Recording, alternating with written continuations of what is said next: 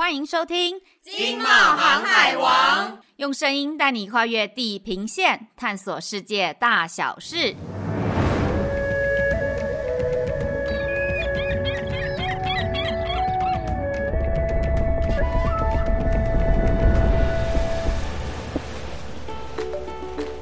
嗨，大家好，我是冒协易，为大家带来我们的特别节目啦。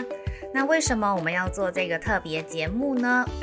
来听我娓娓道来哦。就是呢，我们的经济部国际贸易署跟外贸协会在今年九月十二号举办了二零二三年供应链布局他山之石系列之外商与新兴市场的行销拓展案例论坛暨市调发表会。OK OK，我知道这个名字有点长，没有看字的话，大家一定不知道我在说什么。好，那我简单这样子跟大家说好了。我们大家都知道，从美中贸易战开始的供应链移转，到了后来的 COVID-19 威胁供应链的运作。为了分散风险啊，供应链从长链变成短链，走向区域制造是正在进行中的事。其实我们贸协在二零二一年呢，已经出版过《供应链重组的领航地图》这本试调。那今年二零二三年，我们再次啊，针对供应链的变化推出全新试调。那先跟听众朋友澄清一下哦，我们今年的这本试调是还没有正式上市的，那可以请大家再帮我们留意这本试调哦。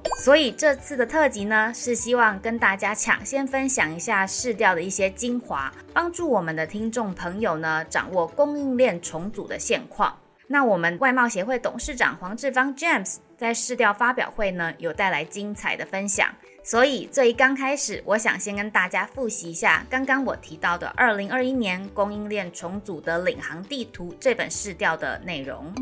第一个就是未来全世界的供应链会从以世界工厂中国为核心的供应链，慢慢的转向成为全世界八大区域在地生产的供应链。当这个全世界供应链重组的时候呢，一定会依据 DX 跟 GX。这两大概念来进行，就是会同步的来进行数位转型，同步的来进行节能减碳，来符合人类对未来永续的要求。那二零二三年的市调有什么新发现呢？发现到说，从我们最先提出来的那八大区域，这八大区域呢，当然包括北美、中南美、非洲、中东、中东欧、东南亚、印度，还有中国。这八大生产区域，那这八大生产区域在这过去两年当中呢，它又形成了四大的热区 hotspot。听众朋友啊，一定很想要知道是哪四大热点，对不对？那我就不要卖关子，直接告诉大家，分别是墨西哥、中东欧、印度，还有东协。那其实我们可以从 FDI 的流动哦来看这些国家受欢迎的程度。这当中最突出的是东协。东协在二零二二年，它吸收的国外直接投资高达十七点二。那中东欧地区的这个 Visca Four 这 V Four 国家呢，有三点九，印度三点八，墨西哥呢二点七。那我认为印度跟墨西哥这两个国家呢，它的发展潜力哈是非常非常的巨大。那我们第一个热点就来分享墨西哥吧。四项重要的关键产业，它一定要拉回美国。这当中包括半导体。电动车的锂电池、重要的稀有原材料，还有医材，也就是说，如果是因为成本的考量，或者是劳动力的考量，没有办法全部拉回美国的，那美国会希望把它拉回到 USMCA 美墨加这三国自由贸易区，那它等于形成是一个北美一个最大的一个经济的共同体。今年元月的时候，美墨加三国的元首。举行了一个高峰会，高峰会中，他们做出一项很重要的宣誓，也就是说，在未来，美墨加三国要在未来把从亚洲进口的产品当中的百分之二十五，也就是四分之一，要全部替代成在美墨加制造。那如果说不能够拉到 USMCA 的话，那他希望说，他将来进口的产品都是能够透过友岸外包，也就是说，他信任的国家，他信任的企业来帮他生产。那这个友岸外包的范围，当然可以包括说台湾、东协、印度、中东欧，那当然也包括东北亚，像日本、韩国，这些美国的盟邦。听完这一段分享哦，相信听众朋友会想到三个词汇，分别是 reshoring 制造业回流，nearshoring 近岸生产，也就是刚刚提到的 USMCA，还有 friendshoring 有岸外包，也就是供应链移转到可信赖的国家。现在回归正题，说到墨西哥啊，一定要进一步谈美南漠北这个区域哦。美南漠北这个区块哈，我们形容它说。一个世界级的制造中心呢，正在美南墨北逐渐的快速的形成，它的快速的制造跟科技业的聚落快速的形成。那我们也看到说，全世界的重要的科技公司都往美国南部的亚利桑那德州移动。那墨西哥扮演什么角色呢？墨西哥扮演的就是北美地区的制造工厂的角色。墨西哥它有一亿两千万的人口，然后它有充沛劳动力，幅员广大，它的。能源供给非常的充沛。我们去墨西哥访问的时候，普埃布拉州的州长跟我们讲说：“董事长，我们的州有五种能源的供应，特别是呢，绿能占了我们州能源供应的一半。这是未来任何一个投资者他必须在节能减碳上面考量的时候，是一个极大的优势。”那他说：“我们墨西哥有风能、太阳能，然后有地热能。那大家。”很少注意到说，墨西哥是一个很多火山的国家，那他们把这个火山呢的能量把它转换成热能，那又提供了另外一个洁净能源的来源。那所以墨西哥以它临近美国的这个优势，所以它将来呢就会负担起北美地区制造工厂的角色。那目前呢，在墨西哥北部跟德州的边境呢，已经有三百家的台湾电子业在那边设厂投资。第二个热点是中东欧，其实不是只有美国在讲我们要建立自己的供应链，欧洲的法国总统马克宏啊也说过同样的话。他说，欧洲不能把关键产业交给其他业者，欧洲必须拥有自己的关键供应链，其中就包括半导体产业。再来，我们谈离台湾最近的东协，这次呢，我们特别分享两个国家，泰国还有马来西亚。泰国现在逐渐会变成东南亚最重要的电路板 PCB 的产业聚落。那这个呢，全部都是拜台湾业者的加持。因为就电路板产业来讲呢，我们台湾的业者控制了全世界超过百分之六十的市占率。那主要的生产基地呢，原来就是在台湾跟中国大陆。现在因为全世界供应链重组的关系，他们很多的业者就前进泰国。那也因为电路板业者对泰国的投资，去年我们对泰国的投资已经超越中国大陆，成为泰国第二大的外来投资者。而今年台湾电路板业者对泰国的投资更会大幅的持续加码，所以泰国很快会形成全球第三大的 PCB 的新的供应链。啊，当然泰国它有非常多的优惠措施。它的工资、土地相对的还是便宜，那劳动力的素质在东协国家里面，它算是最高的。另外就是说，泰国它本身也从缅甸跟柬埔寨引进大量的外劳。马来西亚的槟城，它发展成一个全世界半导体很重要的供应链，特别是在封装测试上面。所以我们看到国内呢有很多大的企业，包括说日月光、红海。美国的 TI、Texas Instrument、Intel，还有汽车半导体的 Infineon、Bosch 等等这些的，都在马来西亚的槟城加码投资。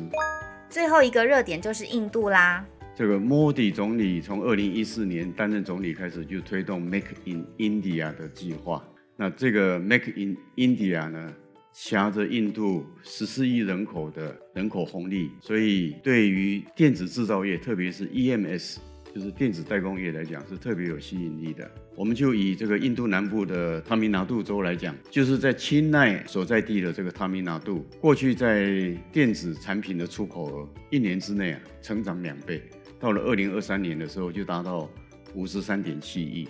然后它变成全印度最重要的一个电子产品的制造基地。这边我可以延伸哦，分享一下，最近不是那个 iPhone 十五发表吗？然后我就上网看一下新闻嘛，那就是彭博的报道是说，苹果今年呢首度改变新机中国制的传统，那在开卖的那一天哦，你可以同步买到就是印度组装的全新 iPhone 系列哦。其实啊，从二零一七年印度就开始生产 iPhone 了，但是是比较旧款的型号，一直到了二零二二年，苹果首度啊在印度生产组装新款的 iPhone 十四系列。哎，我现在拿的就是 iPhone 十四，但是不晓得就是我是不是拿到印度组装的，可以回去看一下。虽然呢，新闻说 iPhone 十五系列多数还是会在中国大陆生产的，但随着印度啊逐渐缩短跟中国大陆的生产的实力还有产能的差距，也就是印度的产能已经慢慢的提升了。那这一次的 iPhone 十五开卖日才会同步贩售这个两国组装的新款手机。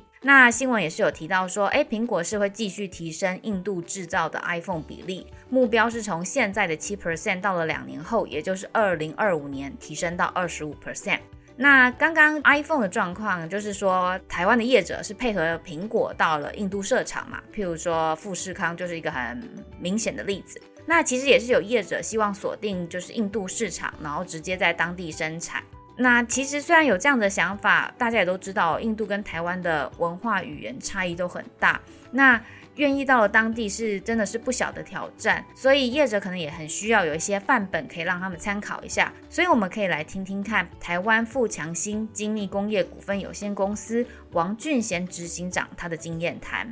那我们公司做塑胶射出成型机，属于机械设备。那我们是在二零一五年开始评估印度设厂，那二零一九年正式设厂，设在这个古吉拉特邦阿米达巴这个地方哈。那在当地做机器的这个生产跟制造。那当时过去是两个理由啦，哦，第一就是说，当然印度的市场是够大。我们当时的数据的话，印度跟中国人口是一样多哈，大概都十三四亿人口。不过以我们塑胶机这个行业当时的数据，印度一年是一万台的使用量，就单一个品项。那同时期的中国大陆是超过十万台，所以变成说有十倍的潜在的量。第二个是当时印度有对台湾进行塑胶机械的反倾销了，一个课税的这个政策哈，当然对我们是到印度是相当的辛苦哈。那基于这两个事情，所以我们决定启动印度设厂的评估，一九年正式设厂开始做生产。那这第一个事情。那我觉得去之前，但第一个先确认你的目的啦，好，我们是要供印度的市场。所以，我们一开始就是把所有的这个客户端搞清楚。所以，我们要合资或者独资要判断清楚。假设是要做当地的这个消费性市场，那你需要通路的协助，那可能会需要合资，哦，跟当地的印度的这个品牌合资。那因为我们工业性产品是机械设备，那我们靠的是产品的服务跟性价比嘛，所以我们是独自来做，自己打通路，自己建那个工厂，那就开始这样做。那么第二点就是说人才的储备了，哈，就是说。一九年其实是一个很关键的点，因为一九年设立之后，到二零二零年就发生 COVID-19 的事情，所以几乎全球的这个流通是停滞啊。所以各位想象，我一九年设厂之后，那二零二零年就遇到 COVID-19，所以我台湾这边是没有办法派干部过去，所以当时我是依靠印度的干部在维持那个厂的营运。那这些干部就是我当时提早在一五年的时候，在台湾就是跟很多印度的优秀的留学生，在台湾留学生，啊，把他们招募，那在场内做训练。那他们不但是中文会讲，实际上台语也蛮流利的啦。所以我们派回去印度之后，还好有这批干部哈，帮我们撑住那一段两三年没办法出国。